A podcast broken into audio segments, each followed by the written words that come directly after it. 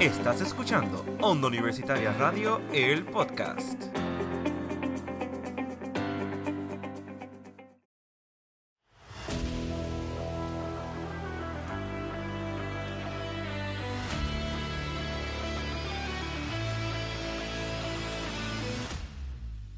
Saludos mi gente y bienvenidos a otro episodio más de Desde los Bleachers es un mamey. Te habla Wilmer Ander Rivera como todos los jueves y me acompañan.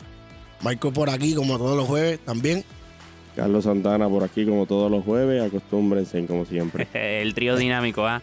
Aquí desde los Bleachers. Claro que sí. Porque es un mamey hablar de deporte. Y pues vamos al mambo. Michael, ¿qué tenemos con las noticias de deportes? Bueno, mi gente, empezó la Liga Puertorriqueña, la, la Liga del Pueblo, eh, el sábado 4 de noviembre. Así que los partidos de ese sábado fueron Ponce versus Cuamo en el Coliseo Perro Nolasco en Cuamo. Eh, los maratonistas se llevaron la victoria 73 a 72.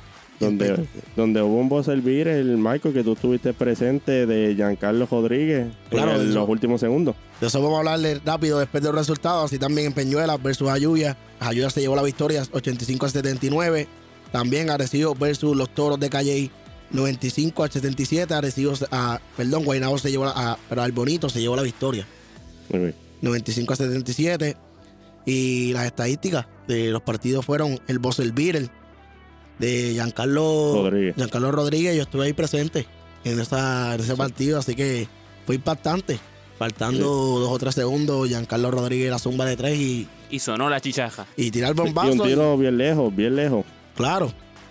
Y pues lo- los jugadores de las estadísticas de ese partido fueron los maratonistas de Guamo, Aníbal Fernández con 22 puntos, 4 rebotes, y los gigantes de Ponce, Harrison Muño- Muñoz, 16 puntos, 5 rebotes. Y en el partido de Peñuela y Jayuya, los, los caribes de Peñuela, el, el jugador sobresaliente fue Fa- Farinazzi, 26 puntos, 16 rebotes. Y los terraleños de Jayuya fue el jugador más, más resaltado del partido fue John Alfonso, 25 puntos, 9 rebotes. Y en el juego de Aybonito y Calley, los toros de Calley, Carlos Rivera con 18 puntos, 4 rebotes. Y los pollos de Aybonito, Roy Ortega, 35 puntos, 7 rebotes y 5 asistencias. ¡Wow! 35 Esos puntos. son, son unos números impresionantes de todo. Y eso es una liga en una escala, diría yo, para el BCN, subir talento. Claro, y, y quiero recalcar también que, que el jugador Giancarlo Rodríguez se fue con 11 puntos, 10 rebotes, 3 asistencias. Y el canasto del Gane. Y el canasto del gana, así es. Que no importa lo que tú hagas en el juego completo, lo importante es cómo terminarlo. Exactamente, eso es lo más importante también como lo que se queda también en la mente de los que van allí a, a verlo. El recuerdo, el recuerdo. Ese recuerdo como que, wow, el buzzer beater. Claro, y los resultados del 5 de noviembre, los toros de Calley versus los bravos de Sidra, los toros se llevan la victoria 88 a 53, los tiburones de Aguadilla versus los gallitos de Isabela, los gallitos se llevan la victoria 70 a 59, y el partido de los guardianes de Dorado versus Morovi, los titanes de Morovi, Guaynanes se lleva la victoria 86 a 83. Y los, los jugadores sobresalientes de cada partido, los toros fue Ezequiel Colón, 13 puntos, 4 asistencias. De los Bravos, Josis Rivera, 20 puntos, 2 steals. De los Tiburones, Yaniel Medina, con 16 puntos, 4, rebotes y 3 steals. De los Gallitos, Jan Vázquez, 19 puntos, 3 rebotes, 4 steals, 2 blocks y 1 steal. Perdón, 4 asistencias, 2 blocks, 1 steal. Y de los Guardianes, Wesley Rodríguez, 21 puntos, 8 rebotes, 2 steals. Y de los Titanes, Sariel Ruiz, 22 puntos, 15 rebotes, 2, 3 blocks y un steal. Vemos, vemos en esa liga como hay mucho talento Claro. y pues se sobresalen todas las noches la mayoría de ellos. Claro que sí, y los, los resultados del lunes 6 de noviembre, para terminar con la Liga Puertorriqueña, fueron los, los Magos de Aguas y los Guerrilleros de, de Río Grande. Los Guerrilleros se llevarse con la victoria 84-50 y el juego de Vega Baja Alta queda reasignado por la humedad en la cancha. Entonces vemos que la mayoría de los partidos fueron muy reñidos, otros un poquito más abiertos. Y así es la liga de baloncesto puertorriqueña. Claro, la Liga de Baloncesto Puertorriqueña, la Puertorra, como todo el mundo le conoce, tiene un montón de atletas sumamente talentosos y lo que he podido ver, lo que pude ver en el partido de los maratonistas Coamo, tienen unos artistas de verdad, unos, perdón, unos jugadores demasiado de talento. El mismo Giancarlo Rodríguez, yo estaba ahí debajo del canasto llevando las cámaras con la liga y, y, y wow, me dejó impactado ese, ese canasto. Creo que todavía en, en Cuamo todavía estamos celebrando el canasto, así que la liga puertorriqueña tiene mucho talento. Un jugador alto que hace de Si todo. que de ahí salen todos. literal. Claro, eso es como si fuera la finca para el BCN. Exactamente. De ahí brincan para la, la Liga del Baloncesto El Superior. criadero, en otras palabras. En Claro. otras palabras también. Bueno, empezó la Liga Invernal Roberto Clemente en la isla, así que, Ya la están transmitiendo, es cierto. claro, están, la están transmitiendo, si no me equivoco, es por, por Guapa todos los, todos los partidos, que pueden ver todos los partidos por ahí y pueden disfrutar de la Liga Invernal en la isla. Bueno, resultados del sábado 4, el día inaugural fue 4 a 2, venciendo los gigantes de Carolina, ahí en el Cholo, a los indios de Mayagüez, así que yo estuve presente también en ese partido. Y pues lamentablemente los indios de Mayagüez, eso es un partido de subcampeón y campeón, eso siempre se hace en toda la liga cuando comienza. Así que, Y es Ah. una sorpresa, es una sorpresa que los gigantes de Carolina vencieron a Mayagüez en el Isidoro. claro, es una sorpresa, así que lo- los indios ahora mismo están ahí batallando para tener la primera victoria en- de, de la temporada, así que seguimos, seguimos, Carlos. Seguimos con el- los resultados del fin de semana, donde los gigantes vencieron 3 por 1 a los muchachos de RA12 de Roberto Lomar. Los Claro. cangrejeros de Santurce vencieron 3 por 2 a los criollos de Cagua. Los leones de Ponce vencieron 4 por 0 a los indios de Mayagüez. Ujú. Eh, los cangrejeros vencieron 2 por 1 a los gigantes de Carolina. Ponce también venció en el día inaugural en Cagua 9 por 6. Y los muchachos de RA12 vencieron a los indios de Mayagüez 3 por 2. Quiero recalcar que eh, R12, todo el mundo lo echaba para el lado en la temporada pasada y ahora están sorprendiendo. Eso es así, es un núcleo de jugadores que se ha ido desarrollando Claro. poco a poco. Bueno, ya, ya escucharon los resultados de, de- de la Liga Invernal. Ahora nos vamos a la tabla de posiciones. ¿Cómo se encuentra, Carlos? Eh, la tabla de posiciones se encuentra arriba los cangrejeros de Santurce con dos juegos jugados y dos victorias. Los leones de Ponce igual récord, dos juegos jugados y dos victorias. Los gigantes de Carolina, tres juegos jugados, dos victorias, una derrota. Los muchachos del RA12 con dos juegos jugados, una victoria y una derrota. Los criollos de Cagua 0 y 2 con dos juegos jugados. Y los indios de Mayagüez y tengo igual. 0 y 3, Cero y con juegos jugados. Así que, como yo dije anteriormente, los indios de Mayagüez se encuentran en el sótano. Así que vamos a ver si esta semana buscan su primera victoria de la temporada. Eso es así, eso es así, porque es un equipo campeón Claro. y siempre hay que de- siempre es peligroso. Y creo, Carlos, que en el partido de- del domingo, los indios, los indios versus Ponce estuvo ina- este, Reñido, estuvo muy reñido hasta las últimas entradas. Y Claro, es una rivalidad viendo. de por años también, que eso por eso también es bueno. porque Son rivalidades Mayagüez y Ponce. creo que si no me equivoco, en el partido de del domingo, el de sábado, fue que entró Emanuel Rivera a jugar. El del sábado con RA12. Así que ya Emanuel Rivera debutó con uniforme de los indios de Mayagüez, así que Emanuel no, no esperó, no descansó, así que él dijo, vamos para el terreno, vamos para allá, vamos a sacar la primera victoria de la temporada de los indios de Mayagüez y así, así lo hizo. Lamentablemente perdieron con R12, pero eh, vamos a ver si esta semana, como dije anteriormente, buscar la, la victoria. Y aquí tengo el dato, Michael, el 1 de noviembre estaba en la Serie Mundial y el pasado sábado estaba defendiendo los colores de su ciudad natal Mayagüez, por eso fue recipiente del primer premio presidencial en la historia de la Liga de Béisbol Profesional Roberto Clemente y debutó, como dijimos anteriormente, el 5 de noviembre con los, contra los RA12 de Roberto Normal. Claro, eh, Emanuel Pulpo Rivera recibió el premio residencial Luis Rodríguez Olmo en la tem- para la temporada 2023 a 2024. Así que Emanuel Rivera no, no llegó a Puerto Rico con la mano vacía. Le dieron el premio de, de- Vino a meter mano. claro. Eso es así, eso es así, en otras palabras. Ya que hablamos de la pelota, ¿quién ganó la Serie Mundial este fin de semana? Eh, la serie mundial la semana pasada se la llevaron los Texas Rangers con marcador final de 5 carreras por cero. Ese juego estuvo cerradito. Y Claro.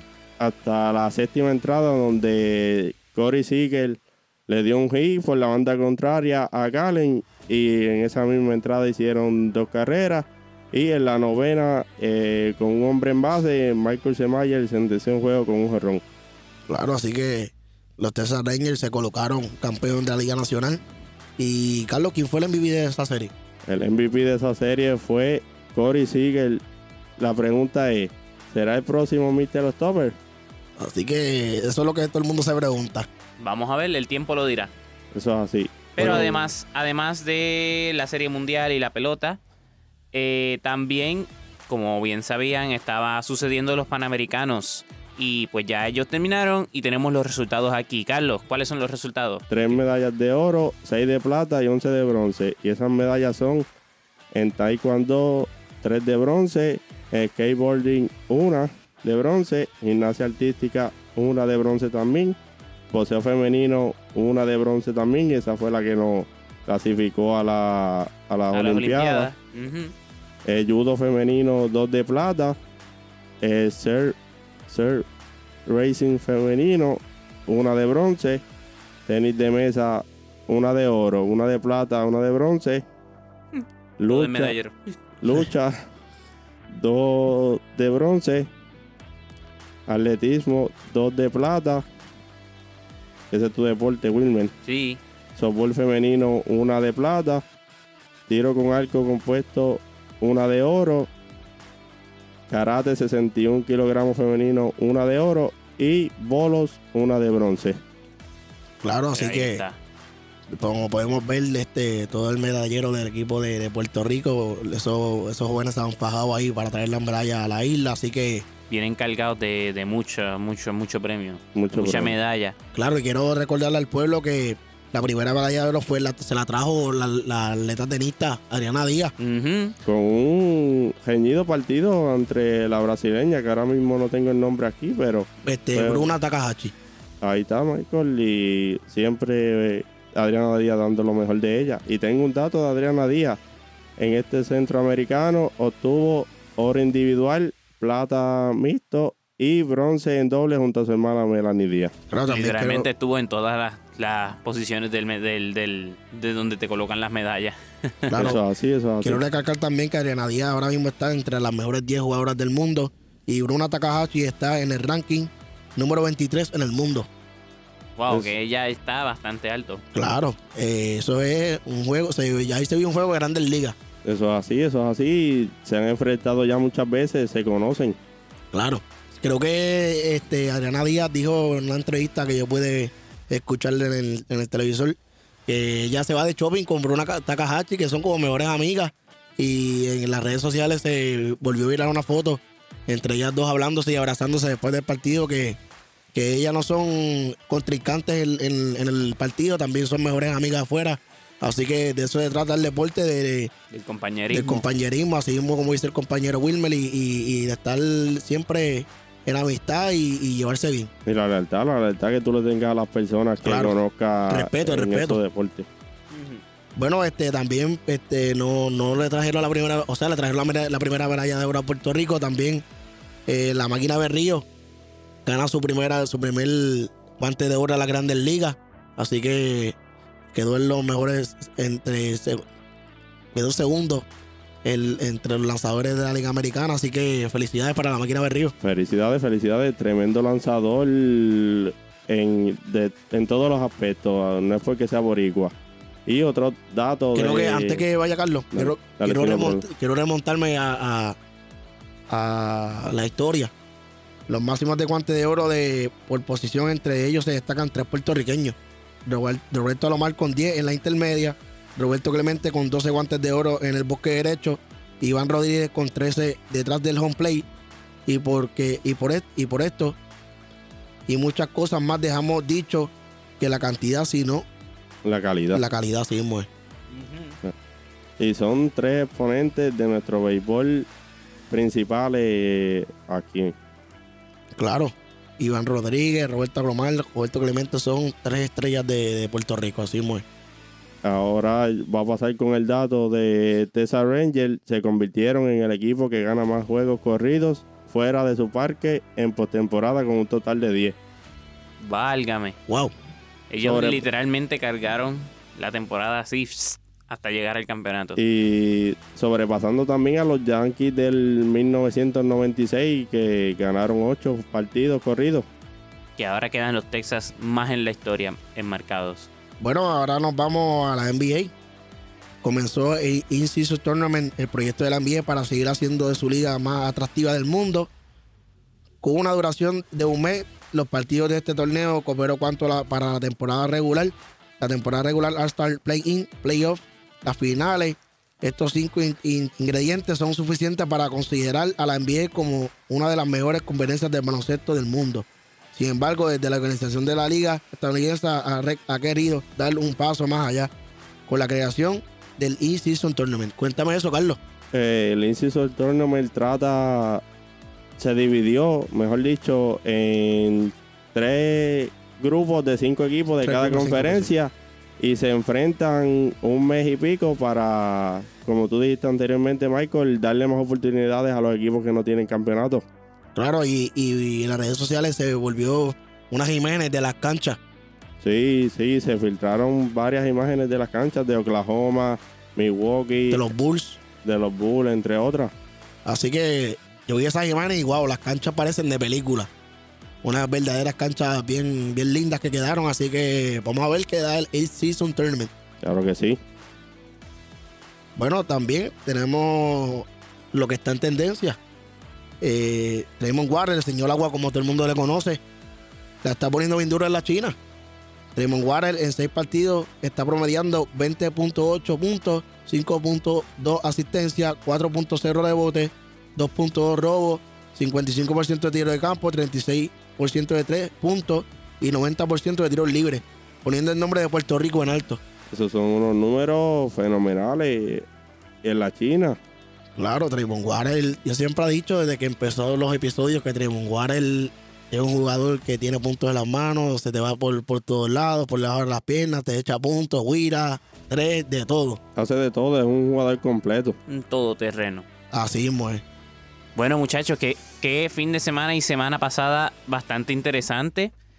Eh, se, hubo mucho deporte. Ya veo Claro. que hubo mucho deporte, y, pero todavía esto no acaba aquí. Tenemos una nueva edición de los prospectos boricuas. Carlos, En, ¿a quién nos trajiste hoy? En esta edición de Prospectos Boricua les traigo a Maneli Batista Feliciano. Actualmente tiene 18 años y es del pueblo de Peñuelas. Se, una destaca, peñolense. se Wow. destaca en el deporte de voleibol. Ok, ok. Primera vez que de voleibol, porque primero fue boxeo. Luego nos trajiste Baloncesto. baloncesto y ahora voleibol. Cuéntanos de ella. Datos curiosos, a sus 9 años comenzó a jugar en la categoría de 9 y 10 en el club de Peñuelas Boli.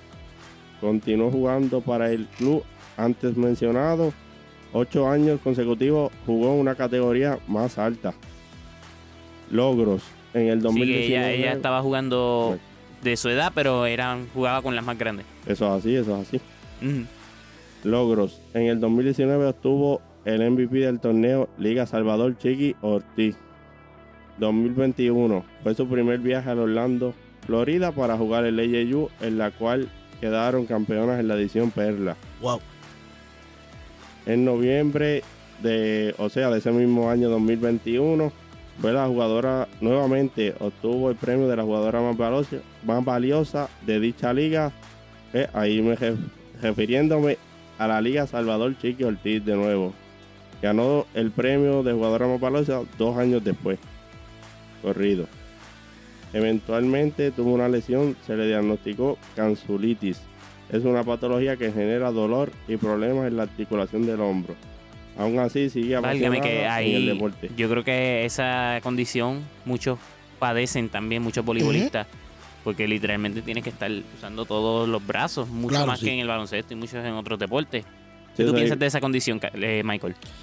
Bueno, que esa condición, pues, obviamente el atleta usa los brazos eh, mayormente en el deporte, como siempre se, se usa los brazos y, y como dice Wilmer, eh, uno para alquileo, para remate, siempre está usando los brazos y así que nada, no se quitó, Carlos, no se quitó, ¿verdad? No, no se No, no quitó, se quitó. aún sigue apasionada por el deporte y es prácticamente más o menos como el codo de tenista. Eh, Ajá. en otras Exacto, palabras, eh, es, un, es un mal que todos terminan padeciendo, claro está. eso es así.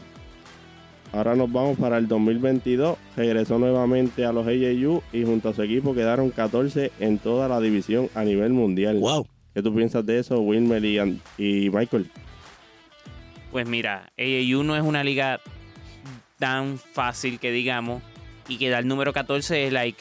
Eso es algo súper impactante y sí, impresionante también. Porque, ajá, no, no, no quedaste último, tampoco primero, pero like 14 a nivel de la división y también en el mundo es como hay que decir usted y tenga. Claro. So, eso es buen, buen estilo de juego, buen, mucho talento, mucho talento. Ah, un nivel medio, un nivel medio por decirlo así. Eh, que le Así es. Bueno, lo que podemos escuchar, este, la chica es una talentosa, una atleta bien talentosa, así que, Pónganle el ojo, pónganle el ojo. claro, así que recuerdan que todo lo que traemos, todos los atletas prospectos que traemos aquí, tienen que echarle el ojo porque uno no sabe si ellos A van mejor- subiendo. A lo mejor termina jugando aquí en la Liga Superior de Voleibol Claro. Femenino. Eso es así. Y te queda un poquito más de información, la voy a resumir. Dígala. En noviembre del- de ese mismo año antes mencionado, 2022, empezó a comenzó a jugar con South Eli en Guayanilla. Sus coaches allí fueron Wipi Trujillo, gran amigo, conocedor, entre otras cosas, y Jesse Colón, veterano jugador de nuestro voleibol puertorriqueño. Wow. Ahora vamos para el año actual. En marzo participó en el Caribbean Volleyball Champion, la cual quedaron campeonas invistas en oro. Invictas. O sea, nadie le ganó. O sea, eso es. Tú quedar invicto, eso no es fácil, Michael. Wow, sí, se necesita quedar invisto uno, así que eh, se vio que la chica nunca bajó la cabeza, siempre siguió hacia adelante con las condiciones que pues estuvo y así que Y jugando duro. jugando duro y no ha perdido la pasión del voleibol, que eso es importante. Ujú. durante cuatro años consecutivos de carrera en la posición central, pero luego tuvo una transición. Actualmente juega esquina central y opuesto. Para los que no sepan mucho pues, del deporte antes mencionado, El voleibol. se, desem- eh, se desempeñaba en las tres posiciones de frente, las cuales son esquina central y opuesto. Luego del torneo Caribbean se rompió el equipo ya que todas iban para la universidad. Ahí me refiero al South Elite de Guayanilla. Obtuvo la experiencia de ir a todas las universidades, tryout para la uni- tryout para las universidades, lamentablemente fue rechazada dándolo todo por la lesión antes mencionada. Y ahora mismo, ¿qué está haciendo? Ahora mismo sus metas a corto plazo es seguir mejorando, teniendo buena química con sus compañeras en cancha y fuera de cancha. Metas a largo Wow. plazo es formar un equipo femenino masculino, enseñarle todo lo que sus coaches le han enseñado. Sí, pasar, pasar lo que me dieron a mí, pasarlo para adelante, ¿verdad? Porque Claro, uno la- no se queda con lo que aprendió, sino que también lo, lo Pasar- enseña. Claro, Entonces- pasarla a, a otra etapa, enseñarle a jóvenes lo que ya le enseñaron y, y seguir, quién sabe, como coach. Entre otros términos. ¿Qué aprendió del deporte? Aprendió a que nada se obtiene con facilidad, que hay que fajarse y hacer todo lo posible para tener buenos resultados, tener disciplina, entre otros. Y próximas actuaciones, participación del torneo Ángel Mato, celebrado en noviembre 24 al 26, categoría 23 Under en San Juan, Centro de Convenciones. Después de Acción de Gracias ahí para que Wow. disfruten de un buen voleibol, ahí la pueden ver también para que le echen el ojo. Claro.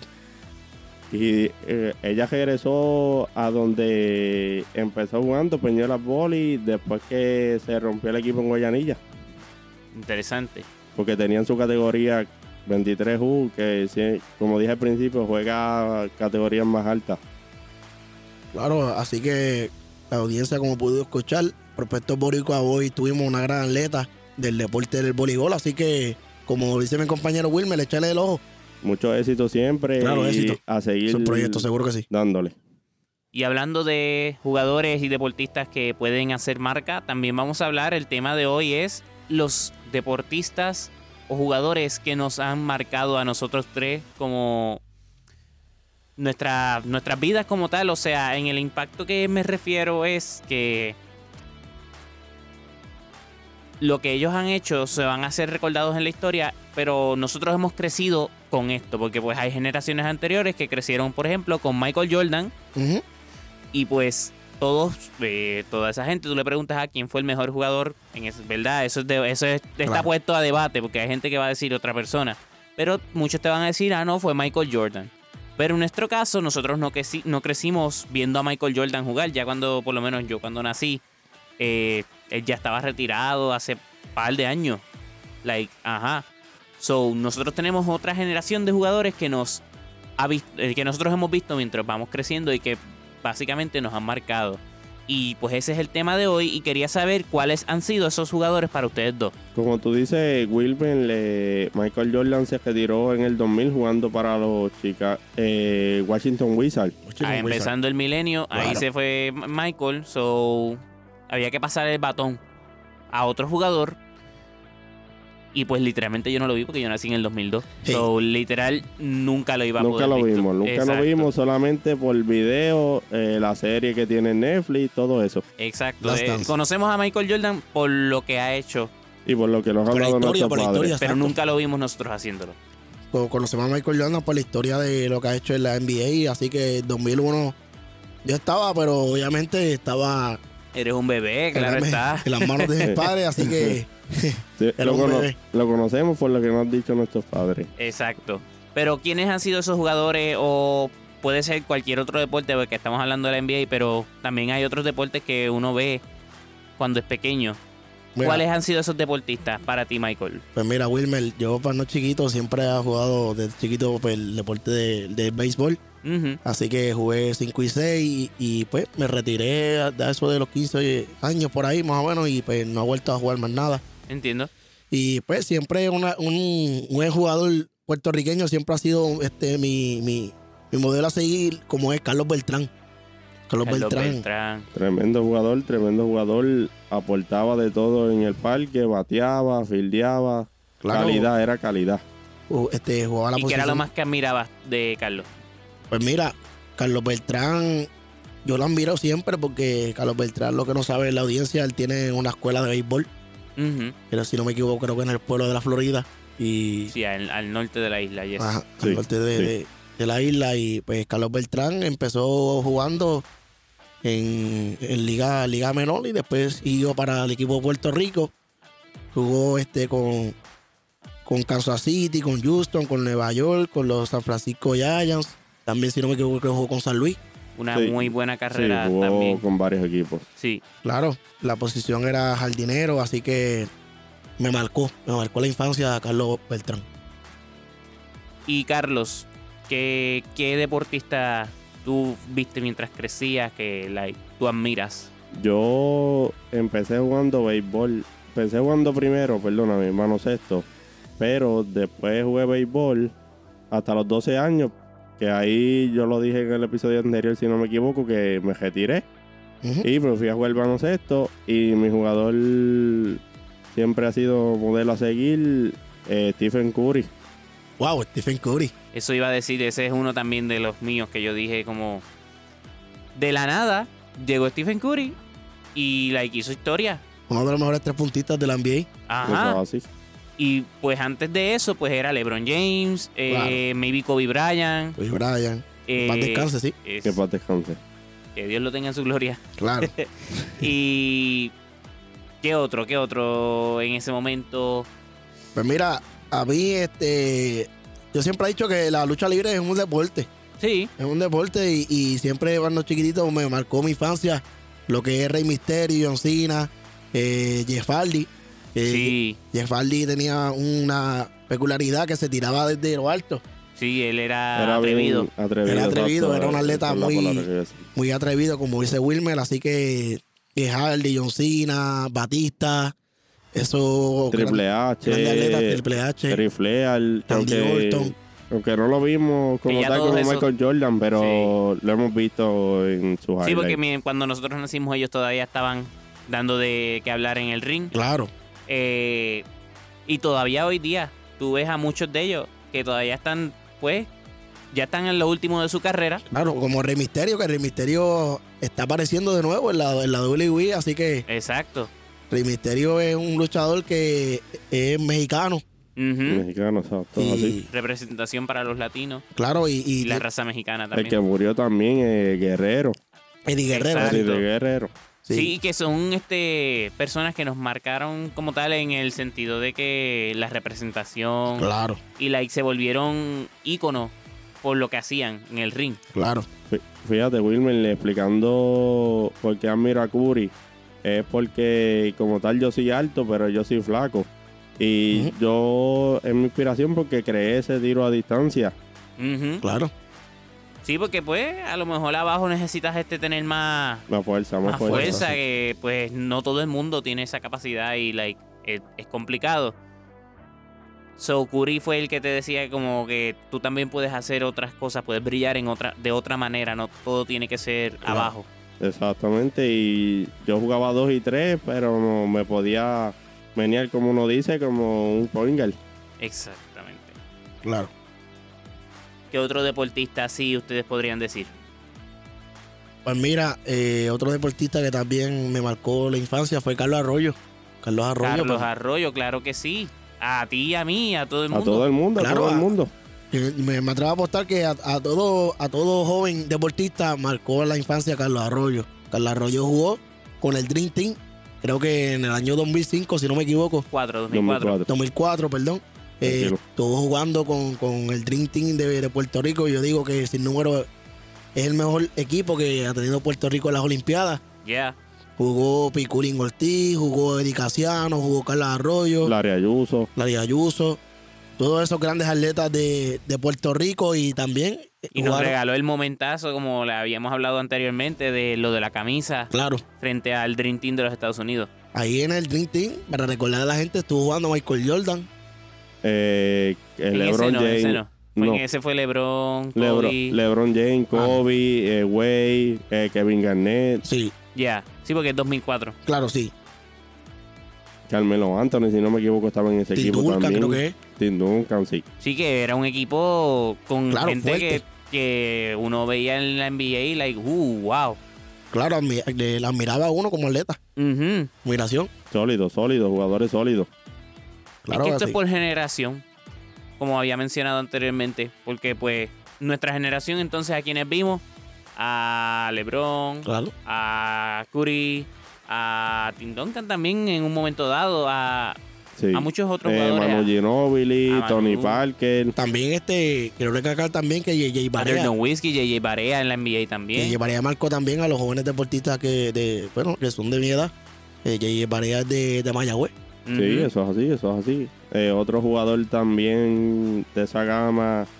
Eh, eh, ¿Cómo se.? Se me fue. Me fue el hilo, perdóname, Wilmer. Y- JJ Barea se cataloga como también que le trajo un, un campeonato a Mayagüez con los, con los Dallas Mavericks En el 2011. Ujú. 2011. Así que JJ Barea, pues desde esa vez creo que le marcó a, a cada joven deportista. Eso es para que vean que todo es por, por generaciones. ¿Qué ustedes piensan que quiénes son los próximos en hacer esa gran marca así de en la próxima generación, ya que estamos en el 2023?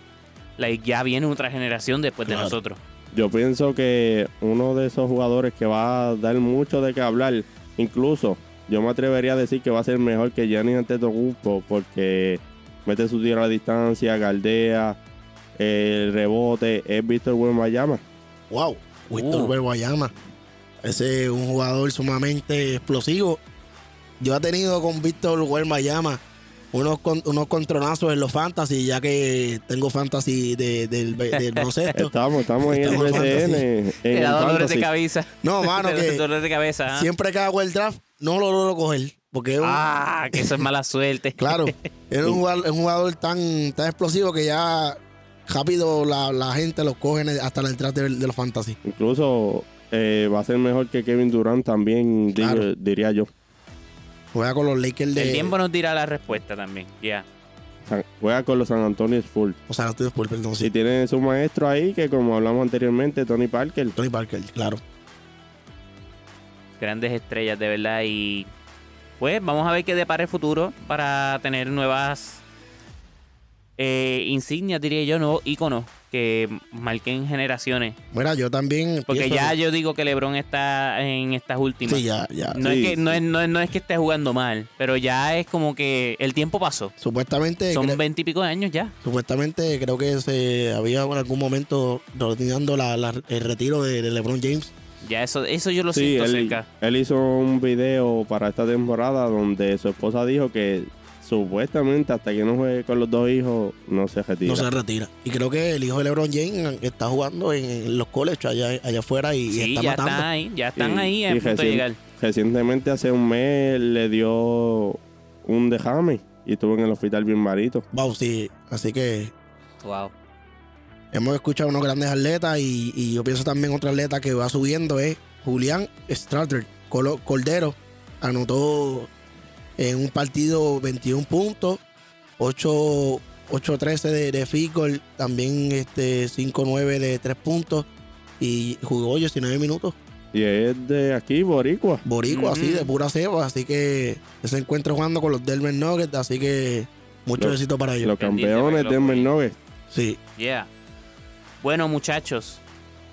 Y como en todos los episodios tenemos al calendario deportivo.